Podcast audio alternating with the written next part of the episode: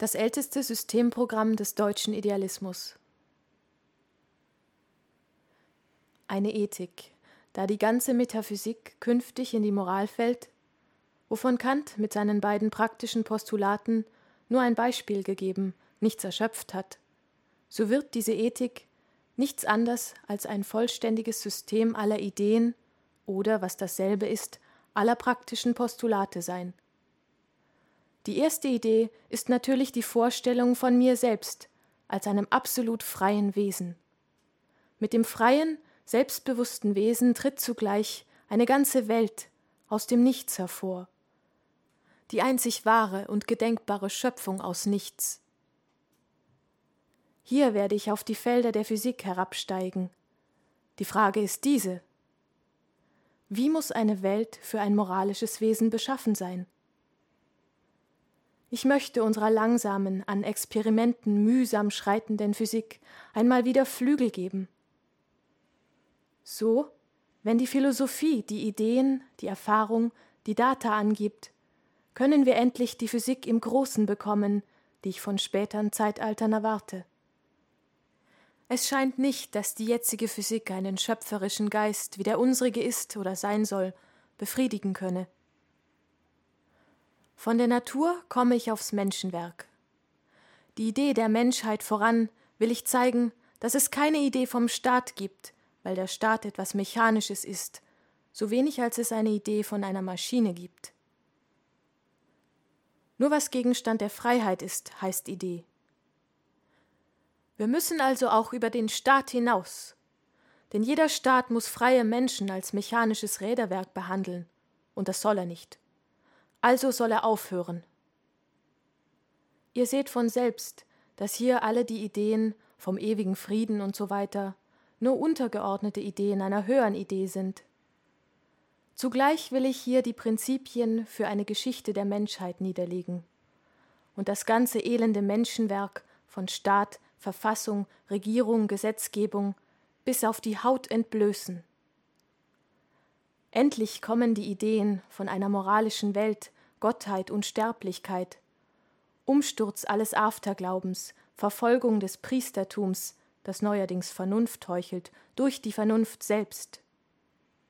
Absolute Freiheit aller Geister, die die intellektuelle Welt in sich tragen und weder Gott noch Unsterblichkeit außer sich suchen dürfen.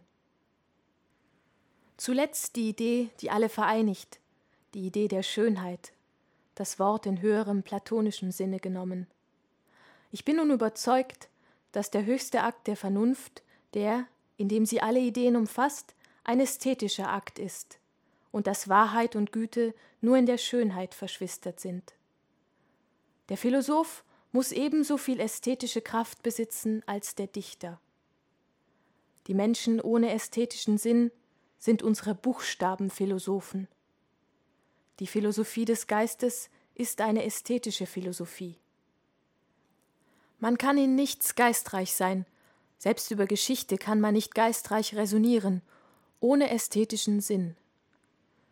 Hier soll offenbar werden, woran es eigentlich den Menschen fehlt, die keine Ideen verstehen, und treuherzig genug gestehen, dass ihnen alles dunkel ist, sobald es über Tabellen und Register hinausgeht. Die Poesie bekommt dadurch eine höhere Würde, sie wird am Ende wieder, was sie am Anfang war, Lehrerin der Menschheit. Denn es gibt keine Philosophie, keine Geschichte mehr. Die Dichtkunst allein wird alle übrigen Wissenschaften und Künste überleben.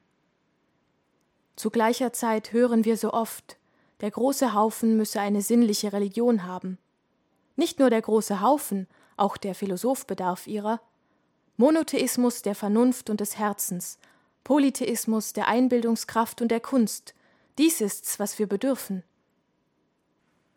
Zuerst werde ich hier von einer Idee sprechen, die, soviel ich weiß, noch in keines Menschen Sinn gekommen ist. Wir müssen eine neue Mythologie haben. Diese Mythologie aber muss im Dienste der Ideen stehen. Sie muss eine Mythologie der Vernunft werden. Ehe wir die Ideen ästhetisch, das heißt mythologisch machen, haben sie für das Volk kein Interesse. Und umgekehrt, ehe die Mythologie vernünftig ist, muss sich der Philosoph ihrer schämen. So müssen endlich Aufgeklärte und Unaufgeklärte sich die Hand reichen. Die Mythologie muss philosophisch werden und das Volk vernünftig. Und die Philosophie muss mythologisch werden, um die Philosophen sinnlich zu machen. Dann herrscht ewige Einheit unter uns. Nimmer der verachtende Blick, nimmer das blinde Zittern des Volks vor seinen Weisen und Priestern. Dann erst erwartet uns gleiche Ausbildung aller Kräfte, des Einzelnen sowohl als aller Individuen.